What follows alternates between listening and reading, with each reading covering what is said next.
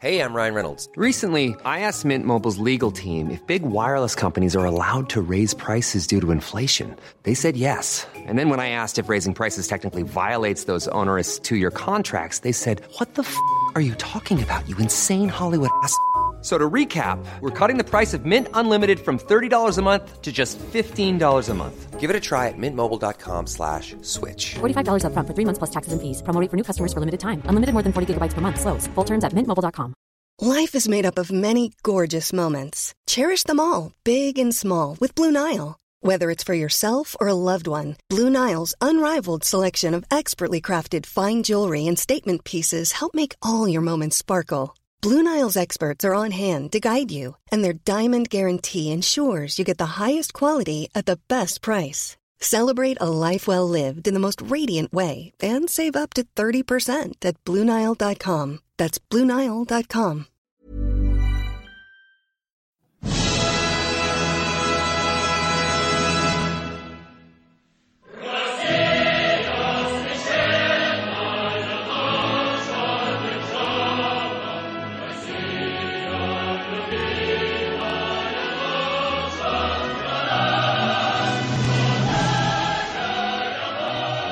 Bienvenidos al episodio 99 de Dos Nombres Comunes, Dabrov, Pachalovat, Pepevsky, Maderov.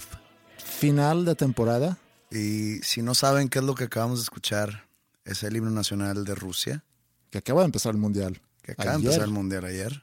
Este himno también era el himno nacional de la Unión de Repúblicas Soviéticas Socialistas, la ex-URSS, que en mi humilde opinión musical es el mejor himno del mundo para mí. A mí también me gusta mucho y Pero eh, eh, está un poco como que balanceado o sesgada mi opinión porque me recuerda mucho a Rocky 4. ah, ok. ¿Pero qué ibas a decir?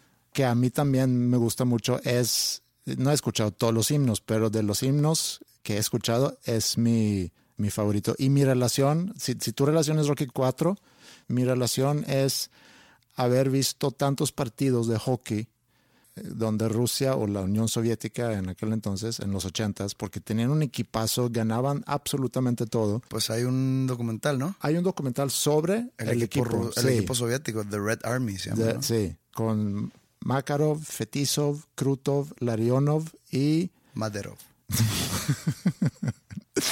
Pepe Maderov. No me acuerdo cómo se llama el quinto, pero sí, eran increíbles. Yo jugaba mucho hockey de chico y, y me gustaba mucho ver a la Unión Soviética jugar. Siempre ganaban y por ende siempre terminaban los partidos con, con, con su himno. Esa es mi relación a, a este himno. Y siempre era muy, muy imponente, que no sé si es por el himno en sí o por la relación que Suecia tenía con Rusia cuando yo era chico. Para mí me suena muy bélico, me suena muy militar. pues El- casi el- todos los himnos. ah, no, no, no, o sea, no, no hablo de la letra. O sea, el himno nacional de México, que también es considerado uno de los más bonitos del mundo, en sí la letra es muy sangrienta. Sí. y demasiado bélica. Como que todo lo contrario como es México ahorita. O sea, México no se mete en problemas internacionales con... O sea, la militar tiene como que una pseudoguerra civil con el narcotráfico, con el crimen organizado, pero no habla de eso el himno. El himno habla sobre un extraño enemigo que profana con sus plantas tu suelo. O sea, Hay una parte que dice, guerra, guerra, los patrios pendones en las olas de sangre empapada. O sea, sí está demasiado sangriento y bélico y violento. El de el himno ruso, yo no tengo idea que diga, pero el- la música en sí me, me transmite mucha belis- belicosidad. ¿Qué es eso? No, es, sí es una palabra, ¿eh? Ok. ¿Qué es eso? Pues mu- mu- como que mucho, mucho sentido mil- militar o de guerra. Sí. O sea, suena muy, muy militar el himno.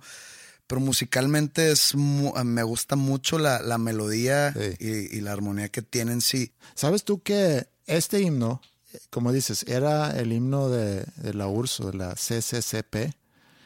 Y cuando cayó la Unión Soviética en el 91, creo que fue, quitaron, bueno, quitaron la bandera con el, ¿cómo se llama? El símbolo Sí, el, el- martillo y el la hoz. quitaron eso, quitaron el himno, pero cuando entró Putin, por el 2000 más o menos, él retomó ese himno, cambiaron unas, unas palabras, en lugar de cantar de la Unión Soviética, can- cantando de Rusia, y entonces desde hace 18 años, nuevamente este es el, el himno de Rusia. Como que siempre me ha gustado, me ha llamado la atención, digamos, de alguna manera. No toda la historia rusa, sino la historia militar rusa. He leído libros sobre Stalin. Hijo de puta.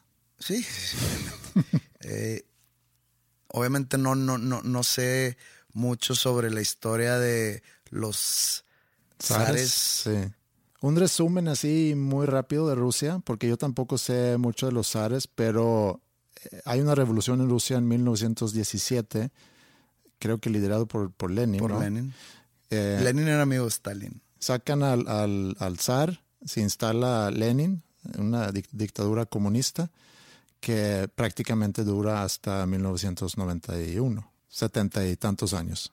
Y como te dije, creciendo yo como prácticamente vecino de, de Rusia o de la Unión Soviética, sí existía siempre ese miedo que nos iban a, a ocupar o que nos iban a atacar. ¿Qué hubiera pasado si la URSS hubiese tomado en sí el territorio sueco Mm. y se hubiese hecho Suecia una república soviética y tú pudiste haber jugado en ese equipo de ensueño? Porque sí era muy bueno.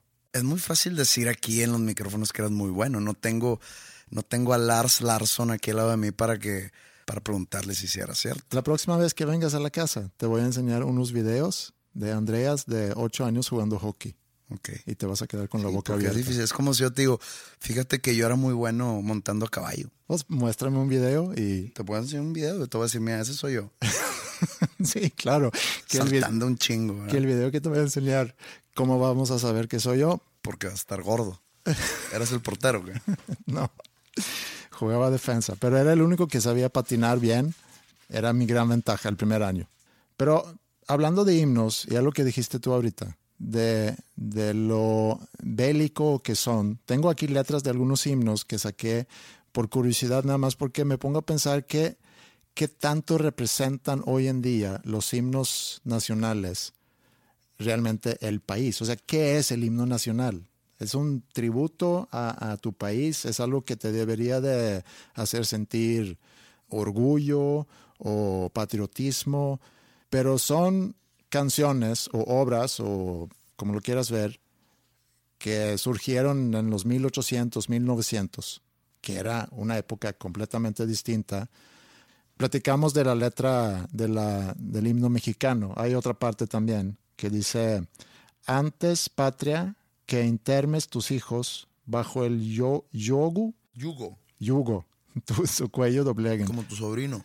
Tus campiñas con sangre se rieguen, sobre sangre se estampe su pie. Digo, aparte son muchas palabras ahí que ni sé qué significan. La de Francia. Marchemos, hijos de la patria, que ha llegado el día de la gloria, el sangriento estandarte de la tiranía está ya levantado contra nosotros. Me queda muy claro que los himnos nacionales son meros símbolos. Por ejemplo, en Estados Unidos es mucho sobre la libertad, ¿no? No, no creo que no es, no está muy bélico, que digamos. Land of the free, home of the brave. Así terminan los versos en... Irónicamente, el himno menos bélico es el país más bélico. Sí. Si fuéramos a, a componer un himno, ¿o qué pudiera ser un nuevo himno de México? Hablando de la letra nada más, quédate con la melodía. ¿De qué debería de hablar? Yo creo que debería de hablar más sobre el arraigo del mexicano a su tierra, sobre la cultura en sí, sobre el orgullo que un mexicano debe de tener, las bellezas naturales, el patrimonio cultural e histórico que representa el país en sí. Pues México sí es reconocido en todo el mundo por muchas cosas, Sí. tanto buenas como malas. Y creo yo que así como tomamos las buenas, debemos de aceptar las malas. ¿Cuáles son esas cosas malas? Aquí en Tú México. que eres mexicano por adopción. Pues la corrupción, diría yo. El crimen organizado, Sí. mm, tanta emigración que tiene el país. Sí, que la gente no puede aquí, entonces tienen que ir a buscar oportunidades en otro lugar. Sí, habla mal del país. Habla mal. Pero me estoy comiendo una galleta. Así como debemos estar orgullosos de, de las cosas lindas, de las cosas buenas, positivas, tenemos que aceptar las cosas malas. Entonces yo creo que hacer una letra del himno que agarre todos esos elementos y todos esos conceptos e inteligentemente hablar de las cosas malas sin glorificarlas, obviamente, sería un buen himno. Sí. En vez de hablar de guerra. ¿Por qué no te das esa tarea de componer el nuevo himno o la letra? imagínate, escuché la- las canciones entre comillas oficiales del mundial, porque pues ya sabes que hay como cuatro, ¿no? Porque está la de Coca-Cola, está la de la que representa la selección mexicana, está la canción oficial del mundial. Sí. Y siempre que un artista mexicano hace la canción que va a representar a México, le tiran mierda, le tiramos mierda. ¿Sabes quién hizo la de Suecia? ¿Quién? Per Gessle. No sé quién es él. Per Gessle es el hombre en el dúo Roxette. ¿Ah, sí? ¿Para este mundial? Sí. Bueno, para este mundial México creo que es Maná. Mm. No, la de, la de Suecia es una basura. Eh, no quisiera hablar mal de nadie. Ya me invitaste a hacerlo. El mundial pasado de Brasil 2014, la canción de Moderato. ¡Wow! No la escuché. Increíble. ¿Buena o increíblemente mala? Increíblemente mala. Mm. No sé cuál fue el proceso ahí. No sé qué estuvo detrás de ahí. No sé quién aprobó eso. No sé si, si Jay de la Cueva la hizo en 15 segundos o si tenía mucha presión de tiempo y que para mañana la tienes que entregar. No sé. ¿Líricamente mala o en sí la canción? Líricamente muy. Muy. muy meh. O sea, nomás habla sobre vamos a ganar, vamos a echarle ganas y vamos a ir por todo. Mm. Pero no, Dios santo. Eh, Yo respeto mucho a Jay. Lo quiero mucho. Hace mucho que no lo veo. eh, pero siempre que lo veo, eh, nos saludamos a toda madre, cotorreamos ahí un leve. y- pero esa canción no sé qué fue, güey. O sea, neta, no, no, no sé qué onda. Y, y la gente se le fue de baño. Checa. Hace unos ocho o nueve meses, Mm. desde antes, es más, México calificó al Mundial el día de mi cumpleaños. Mm, primero de septiembre. Primero de septiembre del 2017. ¿ok? Ahí calificó ya matemáticamente. Ahí no acabó la eliminatoria, pero ese día ganó un juego, no me acuerdo contra quién. Noviembre u octubre. Eh, me habla mi manager y me dice, ¿qué te parece si te avientas ya en chinga una canción y la proponemos para que tú seas la canción del mundial?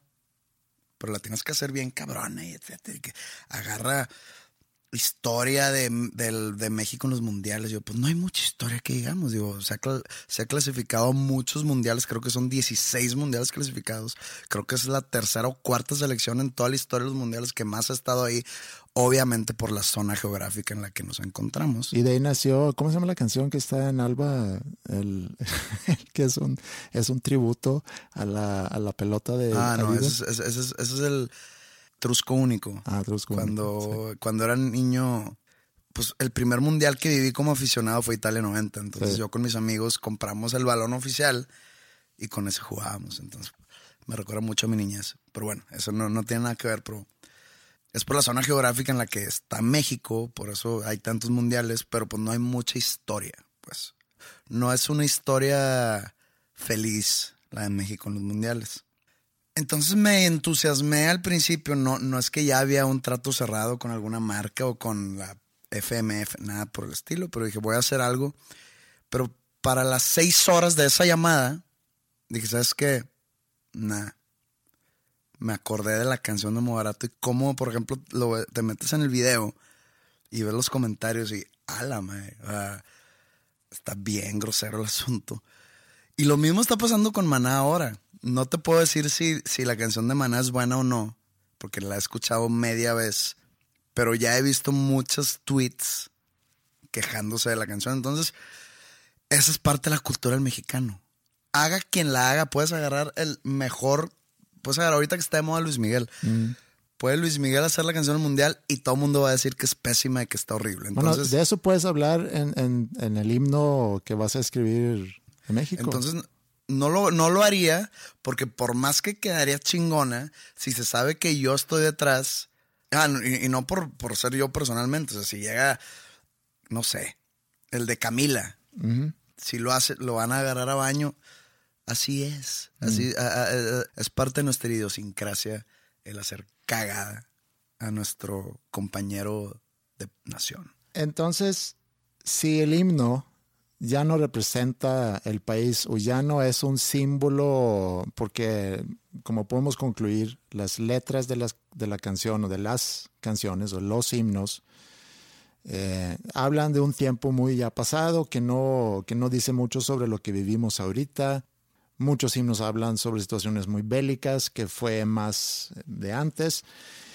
Y como dices, si fuéramos o, si fueras a hacer un himno nuevo, un texto nuevo para el himno de México, sí deberías de considerar todo lo que acabas de mencionar. Entonces, si el himno no es un representativo del país, ¿qué lo es? O sea, ¿qué pudiéramos decir que hoy en día Yo, yo, yo, yo tengo una duda. ¿Quién tomó la decisión de que cada país tiene que tener su canción? Eso creo que es una evolución muy natural, porque siempre hemos hecho música. Pero ¿por qué una canción que represente un país? Porque es un símbolo. Pero, y, y yo entiendo la bandera. Sí, La bandera es como un escudo. Así como los equipos o como los partidos políticos o como los logos de, de empresas. Es como un escudo, una marca para identificar. Yo entiendo las banderas. sí. que también el, el concepto de la bandera en sí está muy bélico de antaño. Y la conquista, pones tu bandera y que tú hiciste referencia a eso, pero en otro contexto hace Así unos episodios es. atrás. Pero eh, en sí una canción, Pues Mira, la- las canciones o los himnos empiezan a surgir hace, no sé, unos 200 años como consecuencia del romanticismo nacionalista o nacionalismo romántico, como se pudiera llamar. chauvinismo. Sí. Y obviamente escritas en esa época con letra representando esa época. Hoy en día siento que pues no viene mucho al caso, mucho menos con la letra, a lo mejor la melodía nos puede dar algo, pero pensando en México y lo que pudiera ser algo muy representativo para México, lo que a mí me queda es la selección de fútbol. O sea, la selección de fútbol es algo que representa mucho a México y si vemos entre niños y niñas, no sueñan con ser políticos, no sueñan con ser estrellas de rock. Muchos sueñan con ser futbolistas profesionales y para ellos la selección, Porque no, no sé si en todo el mundo. Bueno, en toda Latinoamérica, digamos. sí, a lo mejor, O sea, por ejemplo, cuando he ido a Perú y nos ha to- me ha tocado eh, momentos donde está jugando la selección o en Chile me tocó me tocó estar en Chile días antes de que empezara la Copa América hace un par de años sí. o hace tres años. Es un, o sea, todo mundo, es, es, es el tema de todo mundo, su propia selección. Pero sí estás de acuerdo que la selección sí representa algo, no nada más en México, sino... Mala, malamente sí, Ujú. o sea, estoy de acuerdo, pero por ejemplo, por si no leíste mi segundo libro, yo tengo un capítulo ahí que habla sobre, sobre el sentimiento patriótico falso que trae la selección mexicana. Y hablo de por qué nunca me he identificado con la selección mexicana, por qué nunca he sido hincha de la selección mexicana.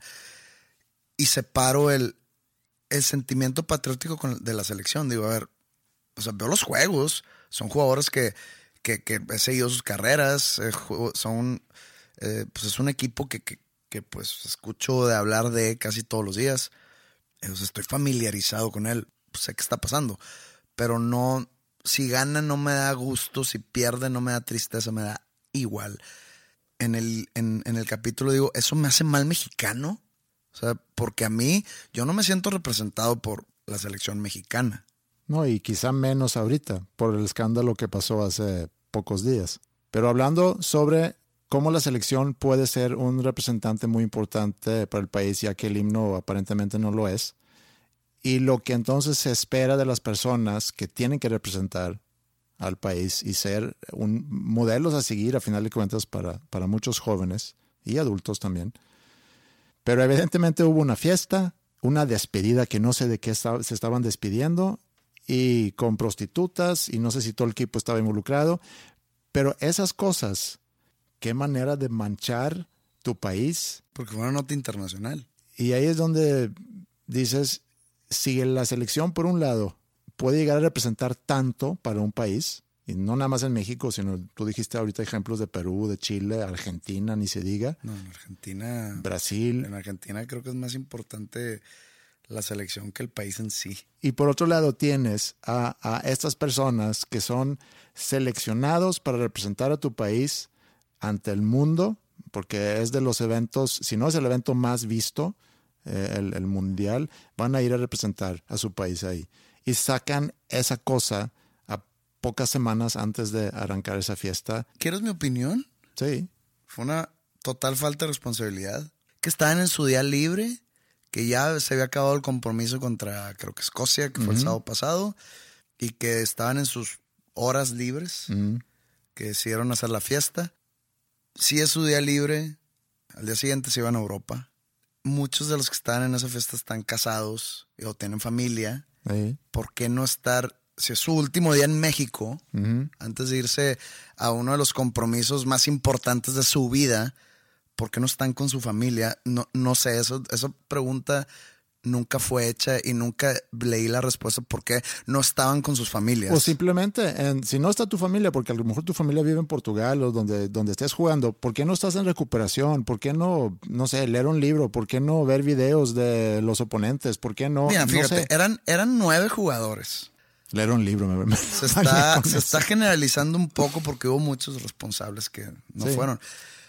Lo que a mí me cae muy mal y por lo cual no puedo respetar yo a una selección que sigue convocando a jugadores que futbolísticamente no te dan nada como los hermanos Dos Santos, es mi opinión. Y que son los que arman siempre el desmadre. Si tú te fijas, los últimos cuatro escándalos de la selección, para enumerártelos los tendré que buscar porque de memoria no me acuerdo. Hay uno aquí en Monterrey, en el cual hubo prostitutas que después eh, salió a la luz que eran transexuales. Entonces como que se hizo todavía más efervescente el pedo. El común denominador entre esas cuatro, en esos cuatro escándalos se llama Giovanni Dos Santos.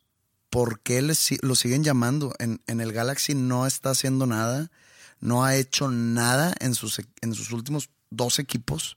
Salió ahí como que un reportaje infiltrado que hay un tipo de mafia dentro de la selección mexicana por jugadores en los cuales hacen esos tipos de eventos y que se rebelan contra el, el cuerpo técnico cuando se les prohíbe hacer algo así o cuando no convocan a uno de ellos, se rebelan y están comandados por este güey.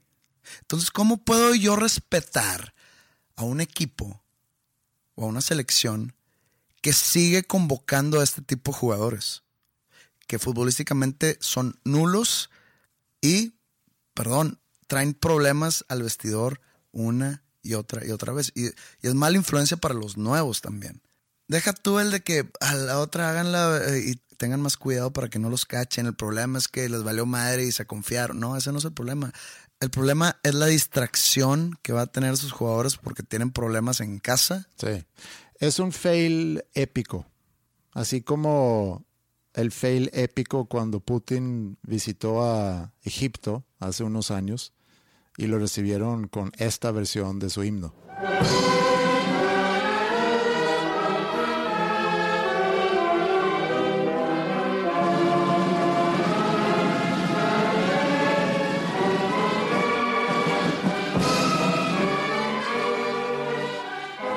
Recibimos, iba a decir cientos, pero sí fueron más de 100 prejuicios. Creo que la dinámica va a estar, va a estar interesante, muy divertida. Recibimos muchas cosas muy buenas. Por si no saben lo que va a suceder ahora. En algunos episodios anteriores, creo que hace dos episodios, se pidió al público mandar sus prejuicios sobre nosotros. Aunque ya nos conocen más o menos por casi 100 episodios, hay ciertas cosas de las cuales no hablamos o no se tocan. Entonces el público mandó los prejuicios de cada uno de nosotros. Yo voy a leer uno tuyo, tú me contestas, Sí. tú vas a leer uno mío y yo te contesto. Ok. Andreas, en realidad te desespera demasiado Pepe cuando te interrumpe o no te deja hablar durante el podcast y simplemente respondes en estos casos con un sí porque sabes que no vas a poder ganarle por lo terco que es, aunque en ocasiones sean puras burradas sus argumentos. Y en tu mente se la estás mentando porque sabes que no tiene lógica lo que está diciendo. No voy a contestar yo, pero ganas no me faltan. Pues, digo, hay muchas formas de responder a, a, eso. Hay que entender que lo que estamos haciendo aquí, a final de cuentas, es generar algún tipo de, contenido. Hay una dinámica entre nosotros y parte de la dinámica es precisamente eh, lo que, lo que ponen ahí. A veces sí me desespero, pero muchas veces no me, eh, no me desespero porque sé que es parte de, una dinámica puedo pensar que, así como tú seguramente puedes pensar que lo que yo diga sea una burrada, e-, eso también es parte de lo que hacemos aquí. Y creo que es una razón muy fuerte porque hemos podido grabar tantos episodios. Entonces, nada más es. Bueno, yo le deseo que le dé herpes a la persona que está ok. Pepe, ¿vas a negar cualquier prejuicio dicho de ti para crear misterio y que la gente no te llegue a conocer tan personalmente, para que de esta manera sigas siendo seductoramente un incógnito misterioso. Ok, yo no sabía que soy un incógnito misterioso. Y no, no, no voy a negar todos. O sea, sí vas a responder honestamente. Sí voy a responder honestamente a todos. Okay. Y yo creo que eso responde a ese prejuicio. Ok, está bien. Okay mi respuesta honesta es que yo no, yo no sé si toda la gente me ve así, no lo hago adrede, solo mantengo un sentido de privacidad muy fuerte. Mm -hmm. Andreas, te preocupa mucho el que dirán y constantemente vives con el miedo al rechazo. Fíjate que cuando yo llegué a México me molestó mucho esa actitud de, de qué dirán. O sea, que, que con Ingrid. Me acuerdo que antes de casarnos, cuando yo llegué aquí, estábamos como novios, que existía ese de que no, lo, no vayan a ir no sé dónde, nada más ustedes, y ese tipo de cosas, porque ¿qué dirán? Eso me cae muy mal. Pero, pero sí tengo en mí algo, o sea, no quiero crear enemigos. Y sí me cuesta, y a veces puedo darle vueltas a algo que yo haya dicho a alguien, pensando que, híjole, a lo mejor fui rudo, a lo mejor caí mal. Y sí, y entonces sí, yo diría que, que, la respuesta muy rápida a eso es, sí me preocupa un poco el qué dirán, pero, pero no el qué dirán sobre mi comportamiento, sino sobre mis relaciones eh, con personas que me, me importan. Okay. Puedes llegar a ser crudo o cruel con personas, a veces sin querer y otras con mucha intención. Intencionalmente no. Uh, muchas veces cuando lo he llegado a cuando he llegado a ser cruel o crudo, si es sin querer y cuando me doy cuenta voy y pido una disculpa. Por ejemplo. Aquí a lo mejor nada más diferenciar porque cruel suena muy fuerte, crudo eh, puede ser muy directo, a lo mejor mamón, pero cruel sí es diferente, es otra cosa. Eh, por, por ejemplo, checa cuando me doy cuenta que hice algo que pudo haber herido a alguien, no dejo de pensar. Y cuando me doy, o sea, cuando realmente me doy cuenta que madre, o sea, chance, le doy vueltas y le doy vueltas hasta por días. Y hasta me he llegado a disculpar con esa persona con muchos días de diferencia. O sea, muchos días pasados. Mm. Un ejemplo rápido no, no, no es que hería a alguien, sino en mi último show eh, de la gira a Estados Unidos, que fue en Anaheim, tuve muchos problemas técnicos de audio. Entonces, ya acabado el show, estábamos en, estaba yo cenando con la banda en el camerino y llega mi ingeniero de audio. Y le hago un comentario de que, oye, pasó esto, ¿qué onda? Y me da, hace cuenta, sí, sí me di cuenta, una disculpa, he estado muy cansado, tenía la cabeza en otro lado y yo hace cuenta que digo, está bien, no pasa nada, solo cómo le hacemos para que no vuelva a pasar. Yo así, con ese tono. Empezó la plática a escalar y, había enfrente muchas personas que no debieron de haber escuchado esta discusión, entre comillas. y no me escalé yo en tono, solamente me di cuenta que, híjole, aquí no era el lugar. Me esperé que estaba solo, me acerqué y le dije, oye, no quería que pasara esto, no quería que se hiciera todo un tema enfrente de todo el mundo. Te pido una disculpa. No, güey, yo, yo te conozco perfecto, yo sé que no era mala intención y yo entiendo y, y todo bien y amigos. O sea, no, es- está incorrecto ese, ese Muy bien. prejuicio. Andreas, indirectamente quieres tener la misma atención que Pepe y tratas de igualar las experiencias que él cuenta.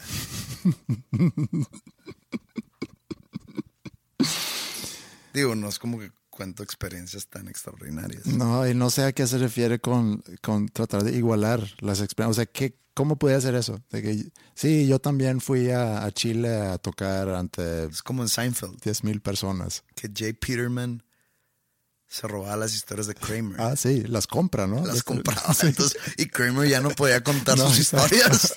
Este, pero Sí. Y en cuanto a la atención, no. Y, y voy a decir por qué. Porque eh, tú no te mueves con la libertad, con la misma libertad que yo me muevo. Entonces, eh, digo, la atención siempre es bonito tener atención. No voy a negar eso, nunca. Sería muy hipócrita de mi parte decir que no me gusta tener atención, pero no, me, no quisiera tener tu grado de atención. Te niegas a decir los títulos de libros y películas en español para burlarte de las personas que no hablan inglés. no lo hago por eso. No es burla.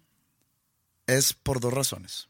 Una y la más importante es porque el título de una película o el título de un libro en su idioma es el título. O sea, el libro se llama It, no se llama Eso, o no se llama Eso el payaso diabólico. Porque para empezar el payaso no es diabólico, no le rinde tributo al diablo ni a Satanás. Entonces, el payaso no se llama eso. It es como los niños se refieren a esa entidad o a ese ente malvado. Entonces el libro se llama It. El libro se llama Catcher in the Rye, no El cachador del centeno. O sea, no, se llama Catcher in the Rye. O sea, yo no puedo, eh, me, me- han llegado de cuenta eh, tweets de que, Pepe, me acabo de comprar el libro de Stephen King que se llama La Danza de la Muerte.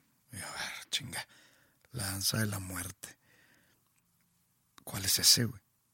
De que Death Dance, así no se llama ningún libro. Entonces no sé cuál es. Pero sí te da un poquito de Me da- gusto de saber que No, no, no, va a haber ver, gente ver, que no entiende ahorita. Gusto sería en esos tweets decirle, oye, discúlpame, no sé de cuál hablas porque no hay ninguno que se, hable- que se llame así. No, nomás me refiero a, es, a, a- los libros y a las películas en su, en su título original porque así es el título. El director de la película o el escritor de la película o el escritor del libro le puso ese título. Es como si de repente, ¿ya escuchaste la canción de Pepe, eh, Russian Literature? De que no, güey, no se llama así, se llama literatura rusa. Sí. Pues es, es un problema ya mío. O sea, no, no, no, no me burlo de la gente. Número dos, llegando al, al- al ejemplo de la danza de la muerte. Mm. Normalmente esos, esas traducciones están muy fuera de lugar. Sí, Por ejemplo, mi pobre angelito con Home Alone. Ese va a ser mi ejemplo es el clásico. perenne. Sí. A mí me dio mucha risa cuando yo llegué a México y me di cuenta que, por ejemplo, eh, Prince Charles, aquí se llama el príncipe Carlos. Sí, o sea, no se llama Carlos, se llama Charles. Sí, Exactamente, es, es lo mismo. sí. Andreas, aunque te cae bien Pepe, lo soportas poco en el podcast con su necedad y afán de siempre tener la razón, pero le sigues el juego porque es el podcast que mejor te ha funcionado y porque te gusta el contacto e intercambio de ideas con la gente. Otra vez empiezan, me juzgan, me juzgan por segundo prejuicio de tu lado, en vez de juzgarme en los míos. Me dicen necio, Así de importante eres tú. entonces también le deseo, iba a decir sífilis, pero eso se puede convertir en una enfermedad mental. Entonces, Gonorrea.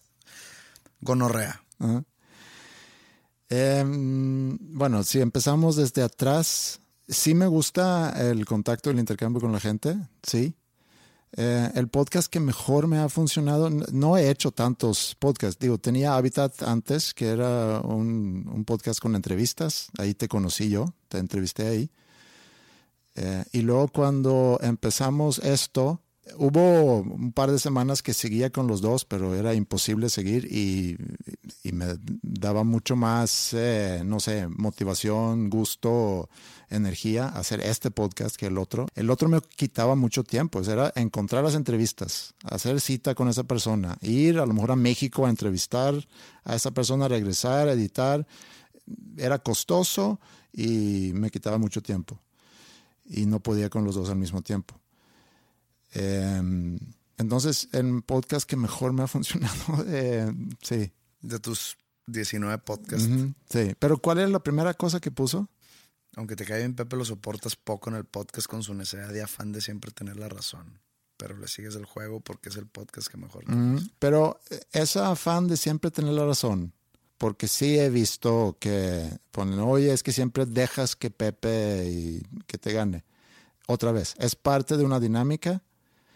Y también hay otra cosa muy particular mía, que a lo mejor es una debilidad, pero nada más para explicarlo, es yo trato de partir, iba a decir siempre, pero no siempre, pero yo trato de partir de que vamos a poner ide- ideas sobre la mesa y yo veo ahí de qué me llevo. O sea, ha habido muchas discusiones que hemos tenido nosotros aquí, donde yo en la discusión no logro verlo así, sino estoy muy aferrado a una idea mía. Estamos argumentando, no estamos de acuerdo, y luego ya paso horas editando esa discusión y empiezo a escuchar tus argumentos y empiezo a lo a cambiar mi opinión sobre el tema. Entonces trato de ser muy abierto y en lugar de debatirte o darte la contra en exceso, pues creo que siempre hay algo que se pueda llevar. Gracias por callarle la boca a la primera persona de que decía que puras burradas. ¿Mm? Guardas muchas cosas por el miedo de verte frágil, pero a la vez te has enfrentado mucho a ti mismo últimamente y sientes que has madurado. Sí. Sí guardo muchas cosas. Tengo una ética de privacidad muy fuerte. Está este podcast donde creo que comparto de más. Están pues un par de libros donde creo que también comparto de más. Sientes que eres como un barco con un agujero. Con este podcast, sí. Con el- los libros siento que es un, es un barco, digamos, sin fondo.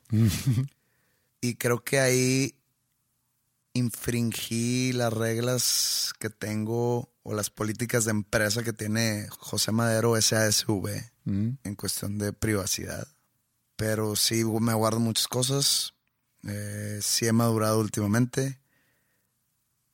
Y últimamente hablo de años, no de días ni meses. Y pues sí, tiene razón. Ok.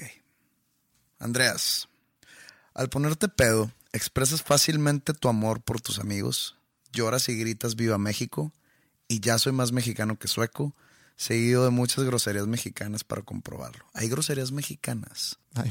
Sí, hay muchas groserías mexicanas. ¿Mexicanas? Chingas a tu madre. Ay, chinga, ¿eso es mexicano? No, pues es muy usado aquí. Pero pues es que en otras partes es la concha de tu madre. Sí, por eso. Es una grosería argentina versus una grosería mexicana. Bueno, sí. Eh, me pongo pedo y eh, pu- sí, puede, puede pasar que, que me siento, eh, a lo mejor estoy en la casa, ya me eché unos tragos y sí puedo empezar a sentir amor por mis amigos, pero eso no llega más allá que un sentimiento. Eh, Nunca no te me- bajas los pantalones. no, no me pongo a escuchar música mexicana y gritar groserías. No. Ok. Dices que no te gusta la música mexicana relacionado al, al prejuicio anterior. Eh, dices que no te gusta la música mexicana, pero en estado de ebriedad pones Vicente Fernández u otra opción del mismo género para cantar a todo pulmón. No pongo Vicente Fernández y no pongo algún tipo de canciones rancheras. No porque no me gusten, sino porque no, la- no me las sé. Pero te puedo decir que pasa mucho con Bronco y la mafia. Cuando estoy con mis amigos que compartimos ese mismo gusto, que estamos, no sé, en un after, ya estamos borrachos, 5 AM. Pasaba mucho antes, ahorita ya es difícil, ¿no? Y empezaba un millón de rosas de la mafia, o la de estás tocando fuego, o bronco, ya sea libros tontos, o inclusive oro. Y se arma la cantadera.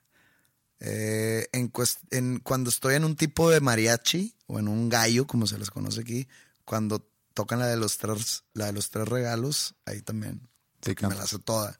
Pero es la única canción de ese estilo, ya sea bolero o ranchera, que me sé.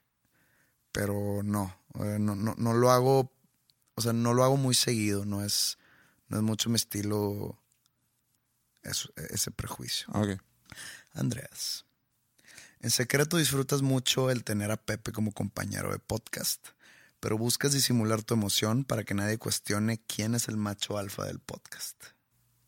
¿Y quién sería el, macho alfa? ¿Se necesita un macho alfa? Digo, si hay un macho alfa aquí, creo que tú eres más macho alfa que yo. Pero no, o sea, ¿por qué tiene que haber un macho alfa? Digo, no, no, no tiene que haber. No entendí bien ese eh, vamos prejuicio. vamos al otro. Andreas, ¿tiendes a cambiar idea mientras debates algún tema con Pepe? como si quisieras encajar en todo lo que diga él. No es por querer encajar en todo lo que digas tú. Eso me pasa también con otras personas. Y no es por querer encajar en lo que diga la otra persona, sino porque dejo muy abierto la posibilidad de que pueda aprender mientras estoy debatiendo y discutiendo con la otra persona. Ya lo, ya lo contesté. Bueno, déjame te digo uno a ti. ¿Has dejado crecer tu pelo para tapar que te está cayendo? Ok. Número uno, no se me está cayendo el pelo. Número dos, el dejártelo largo si se te está cayendo hace que se te note más que se te está cayendo. Sí. ¿Ok? si me lo dejo largo no es para tapar nada. Hubo un tiempo donde sí se, empezó a perder mucho pelo hace muchos años, pero hice algo al respecto que no fue injertus y ya, se arregló el problema. Y no he vuelto a tener problema de entonces no me lo dejo largo para tapar nada. Repito, si tú que me estás escuchando tienes un problema de caída de pelo, no te lo dejes largo porque se te va a notar más. Muy bien. Pretendes ser imparcial, sensible y razonable, pero te aguantas el rencor y una excusa para vengarte en pasivo y cuando te enojas te enojas muy fuerte. Contesta eso tú. ¿Tú qué crees? Yo estoy, no sé si te enojas muy fuerte, pero a mí me consta que te guardas muchas cosas, y no conmigo, sino con el mundo. Con el universo. Algún día Andreas Osberg va, a explotar. Mm, no soy muy vengativo. No, no, vengativo no. Pero se dice vengarte en pasivo. Mm. Probablemente sí porque he visto tus tweets, cómo le contestas a gente como que cagan. Sí, pero no, sí, pero no es eso. A mí me divierte mucho eso. Y hay quienes, digo, reclaman y tú me, reclamas. Tú eres el primero en reclamar de que no te ganches. A mí me divierte eso. De que no mames raza. ¿Qué qué? Sí, bueno, también. Pero a mí me divierte mucho eso. A mí me gusta mucho el guante blanco, por ejemplo. No sé si eso, al es mi escape. Me puedo enojar, sí. Soy más de guantes negros. Ok. Eh, sí me puedo enojar, pero pero no, no muy, no muy fuerte. De repente levanto la voz, el otro día grité en la casa y luego pedí disculpas, que no suele pasar, pero no, no me guardo muchas cosas. Trato de platicar. Si yo tengo un problema con alguien, trato de platicar con esa persona y resolverlo. Mira, aquí viene macho alfa otra vez. ¿Te, gusta proyectar una imagen de macho alfa, pero en privado eres el rey de las curcelerías y más que una vez has llorado al ver una comedia romántica, pero lo oprimes para no incomodarte y bullearte a ti mismo? Ay, cabrón. Pues mira, eso del macho alfa no sabría qué responder porque el que es macho alfa simplemente lo es. No se hace uno macho alfa, no es de que quiero ser macho alfa, deja tener estas actitudes y voy a hacer estas acciones. O sea, no. O sea, simplemente se es o no es. Y el que alguien se autonombre macho alfa, para mí automáticamente es lo, contrario. Es como cuando dice, este, irónico y sarcástico.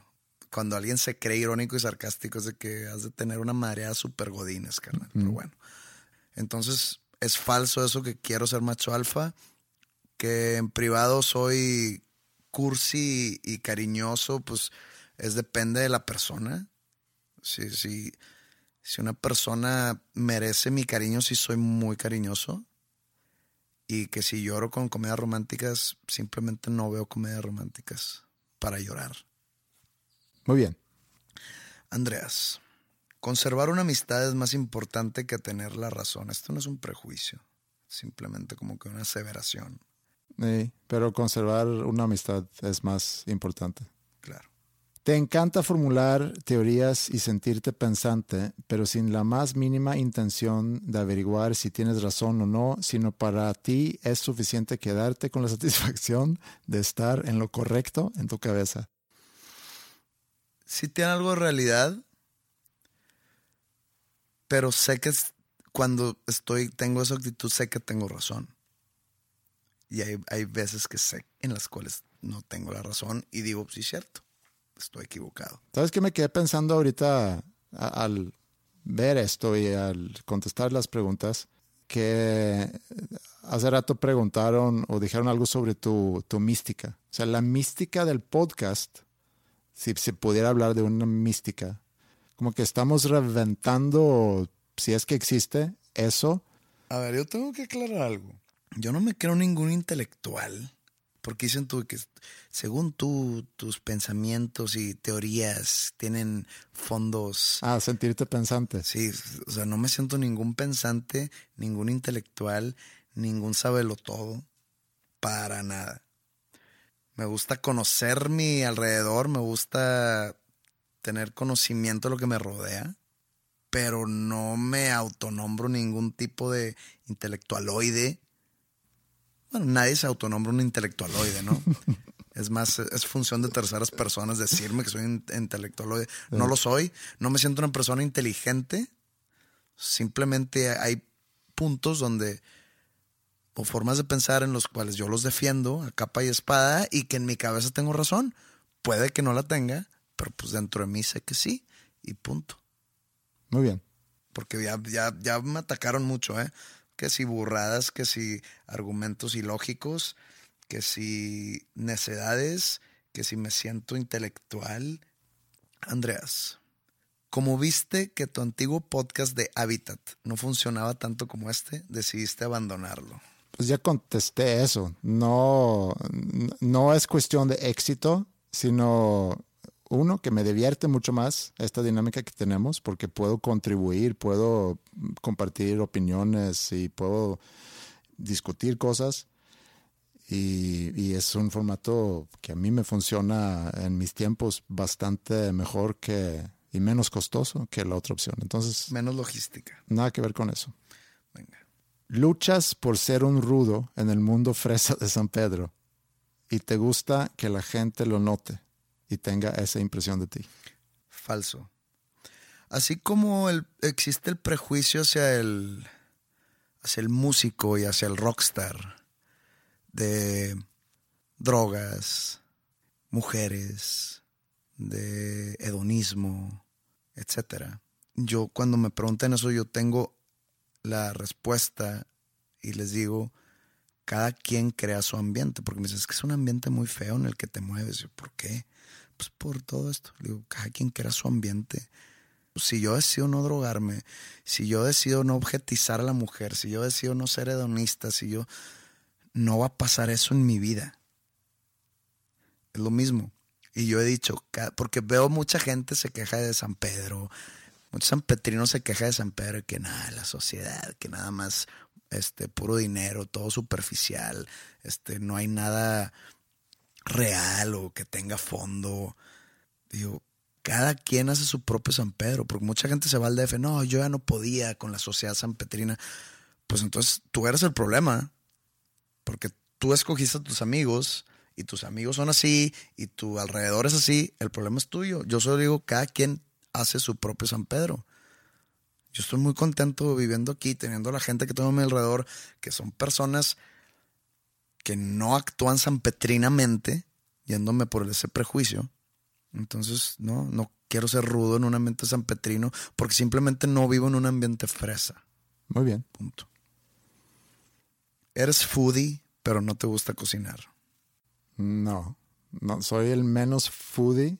Yo tampoco soy foodie. Yo sé que no me preguntaron a mí, pero quiero dejarlo Sí. claro. Y no, no, tampoco me gusta cocinar. Sí cocino de repente, pero nada extravagante. Me preparo lo que necesito comer para satisfacer mi necesidad de comer y punto.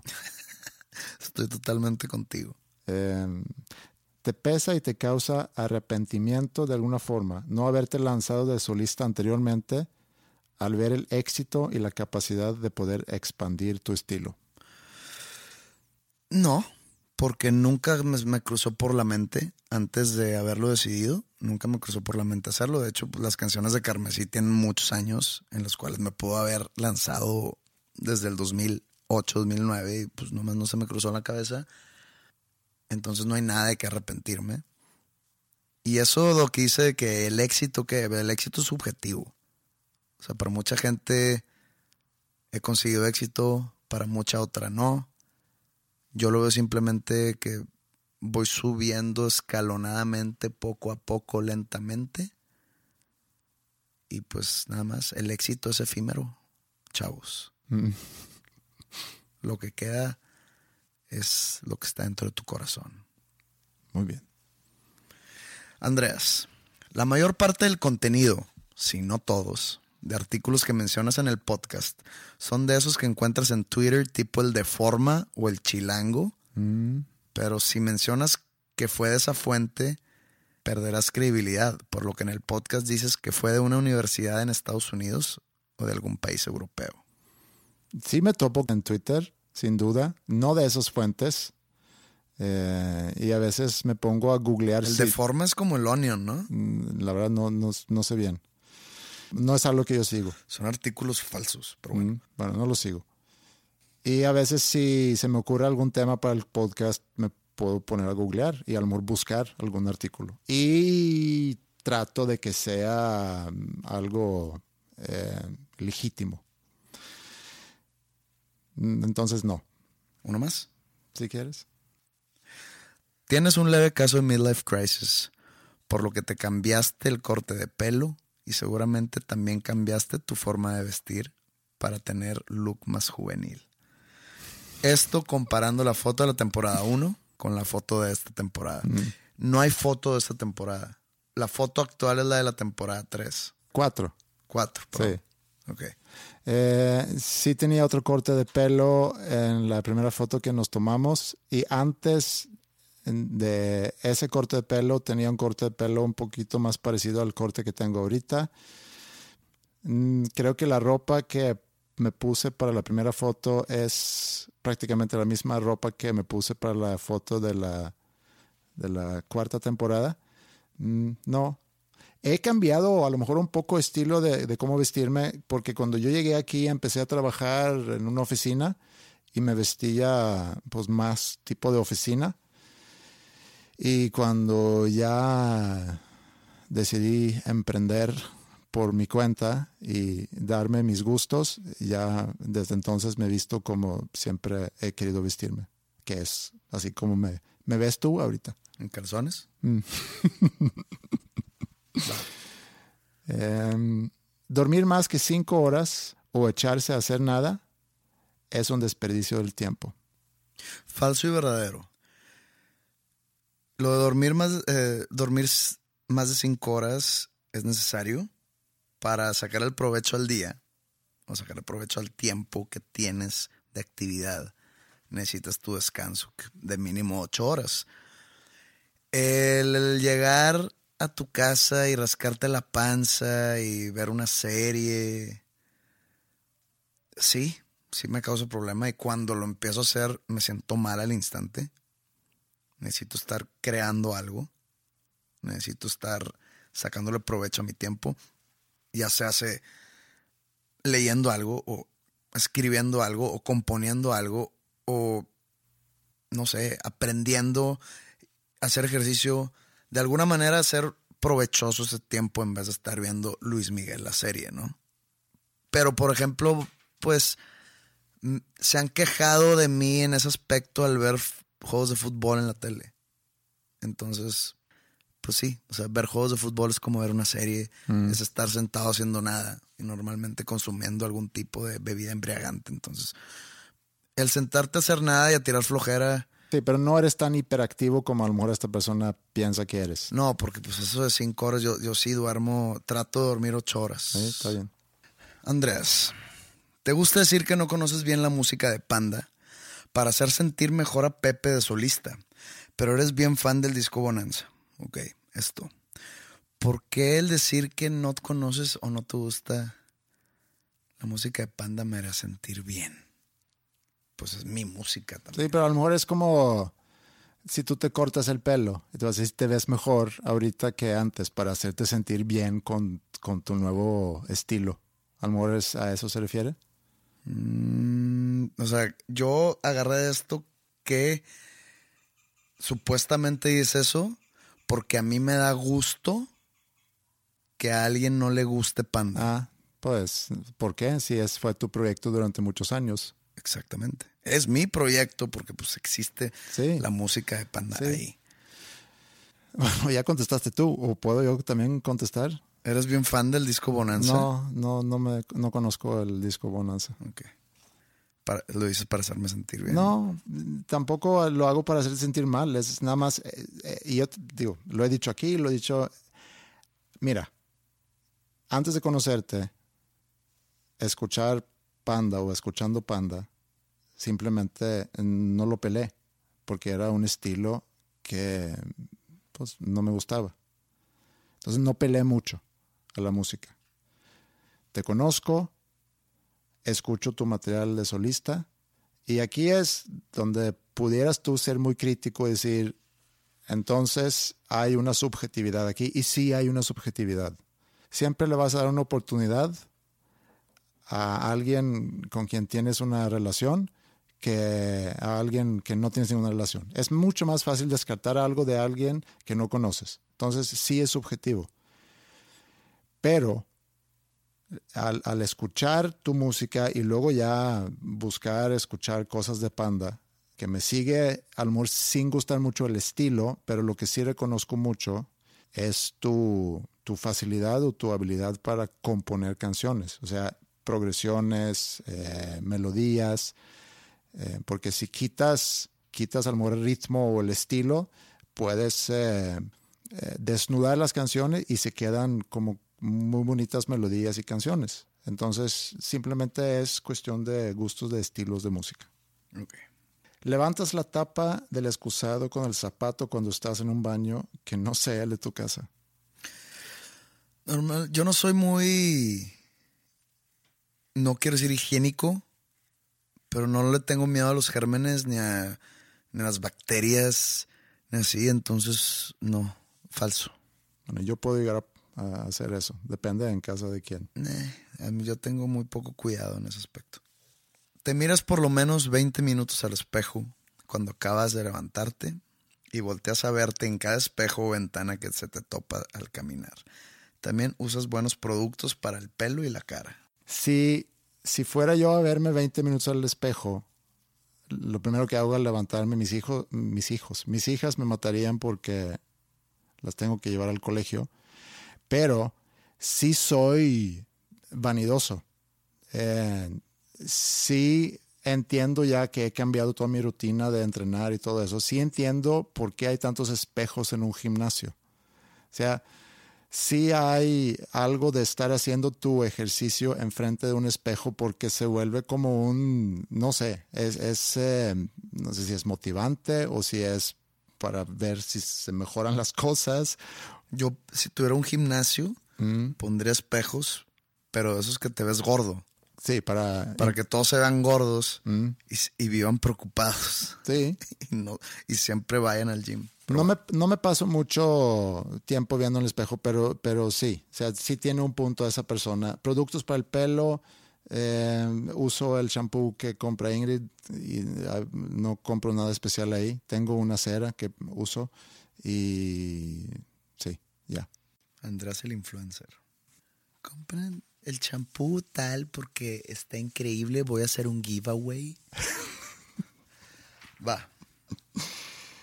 Se te contagió el típico mal del frontman en el que te comenzaste a sentir demasiado grande como artista y músico para la banda que te dio tu fama.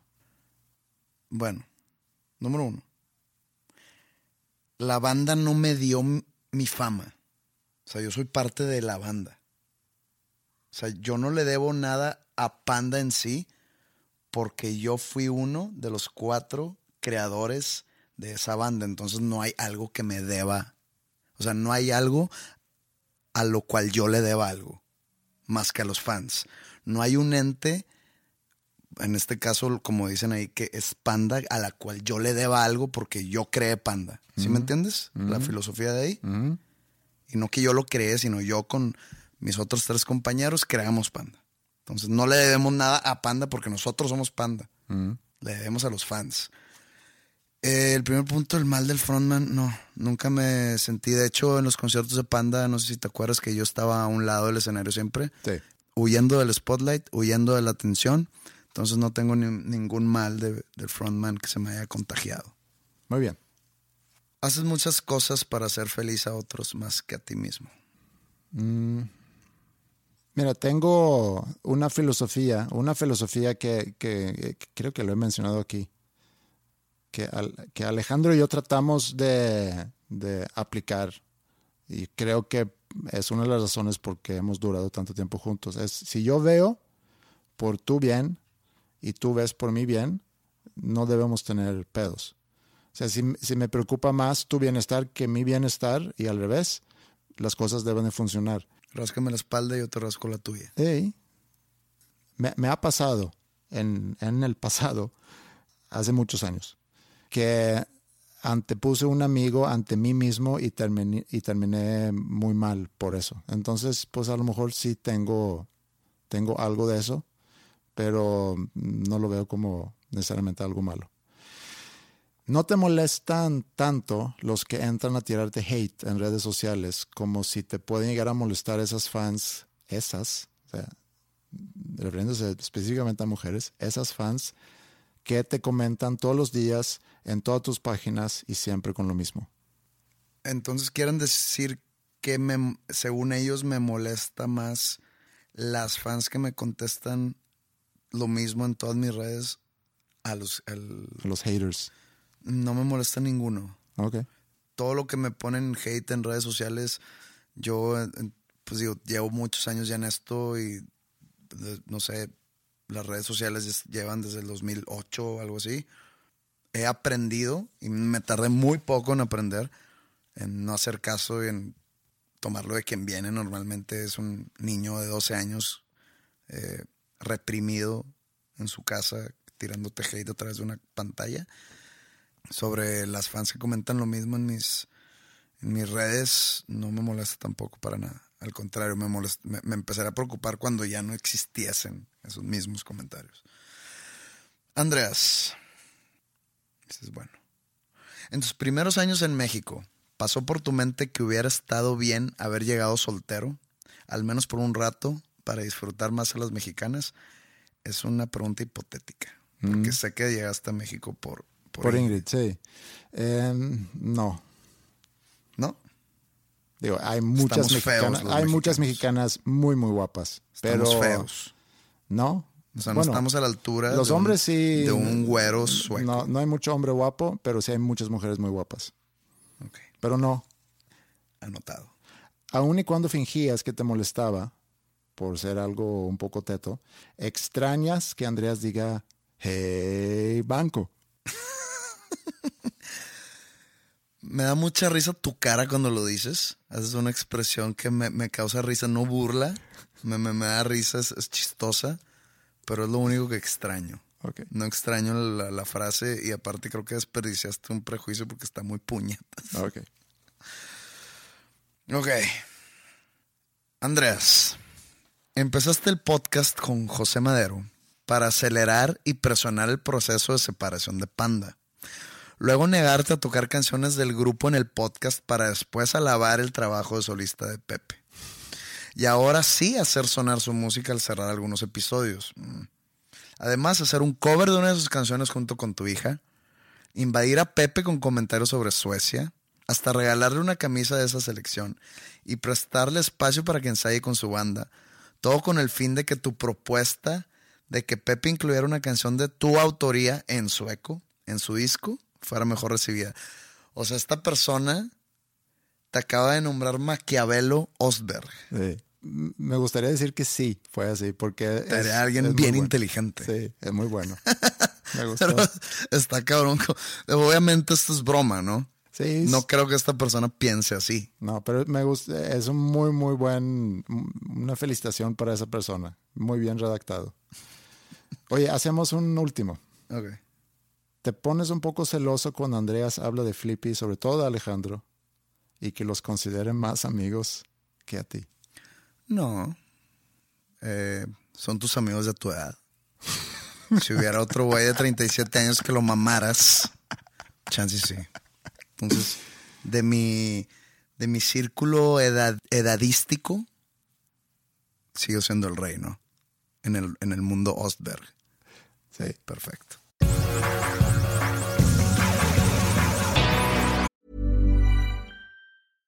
Flexibility is great. That's why there's yoga. Flexibility for your insurance coverage is great too. That's why there's United Healthcare Insurance Plans. Underwritten by Golden Rule Insurance Company, United Healthcare Insurance Plans offer flexible, budget friendly coverage for medical, vision, dental, and more. One of these plans may be right for you if you're, say, between jobs, coming off your parents' plan, turning a side hustle into a full hustle, or even missed open enrollment. Want more flexibility? Find out more about United Healthcare Insurance Plans at uh1.com. Quality sleep is essential for boosting energy, recovery, and well being. So, take your sleep to the next level with Sleep Number. With a Sleep Number smart bed, you can individualize your comfort level and enjoy a better sleep night after night. JD Power ranks Sleep Number number 1 in customer satisfaction with mattresses purchased in-store. And now the Queen Sleep Number C4 smart bed is only $1,599, a saving of $300 only for a limited time. For JD Power 2023 award information, visit jdpower.com/awards. Only at Sleep Number stores or sleepnumber.com.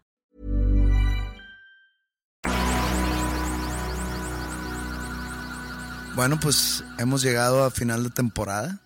Una temporada larga, de muchos episodios, Sí. que se alargó de más. Eh, la siguiente temporada no sabemos cuándo empiece. Empezaremos con el episodio número 100.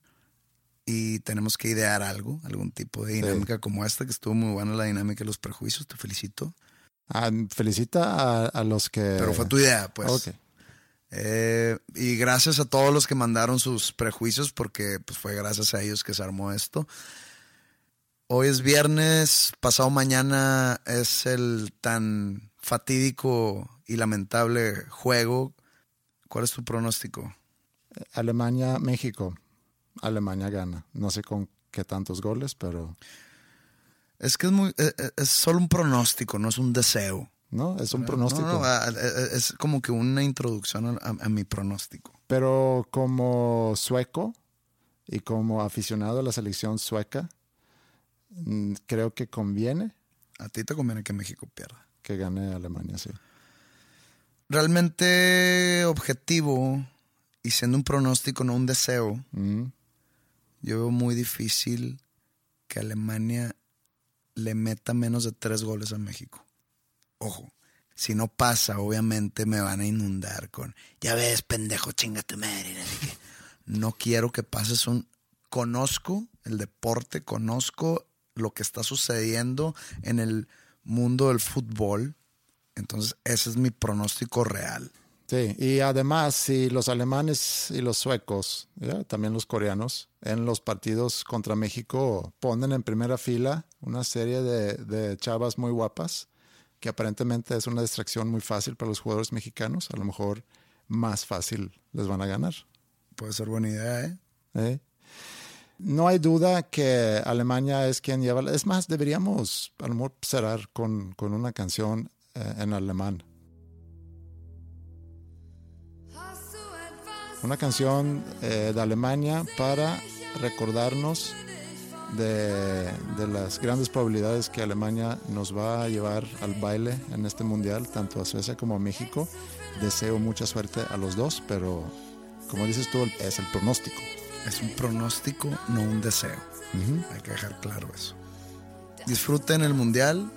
Yo lo voy a hacer. Supongo que Andrés lo hará por su cuenta. Sí. Y otra vez, muchas gracias a todos que contribuyeron a este episodio. Muchas gracias a todos que han estado escuchando desde el inicio de este podcast y que han contribuido no nada más con prejuicios, sino con comentarios, con mails. Hemos dicho muchas cosas durante estos episodios. Personalmente, a lo mejor algunas cosas que arrepiento, pero somos humanos controlados por nuestras emociones y somos destinados tanto a hacer cosas grandes como a equivocarnos. Y los 99 episodios a lo mejor son como globos aerostáticos que van volando por ahí. Algunos a lo mejor ya cayeron hacia el piso. Hay otros que siguen y todos están en Bandcamp por si se quieren subir con nosotros. Que tengan ustedes un excelente verano. Los quiero mucho y agradezco mucho el que hayan estado con nosotros. Pepe, también te quiero mucho. Que tengas un bonito verano. Igualmente, igualmente todos. Pásenlo bien y nos vemos hasta la próxima.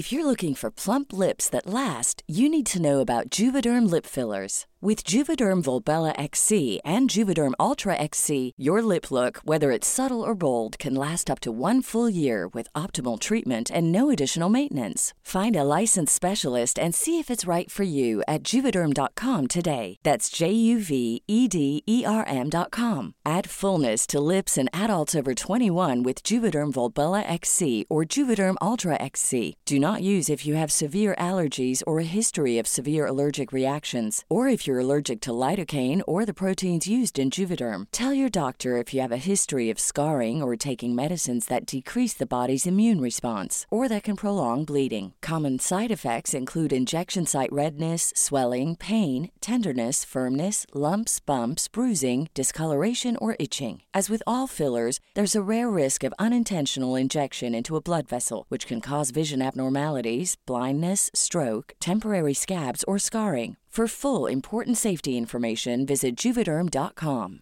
¿Te preocupas por tu familia? Entonces, ¿por qué darles solo huevos ordinarios cuando pueden disfrutar de lo mejor? Eggland's Best, los únicos huevos con ese delicioso sabor fresco de granja, además de la mejor nutrición, como 6 veces más vitamina D, 10 veces más vitamina E y 25% menos de grasa saturada que los huevos regulares, además de muchos otros nutrientes importantes. Así que, dales los mejores huevos. Eggland's Best, mejor sabor, mejor nutrición, mejores huevos.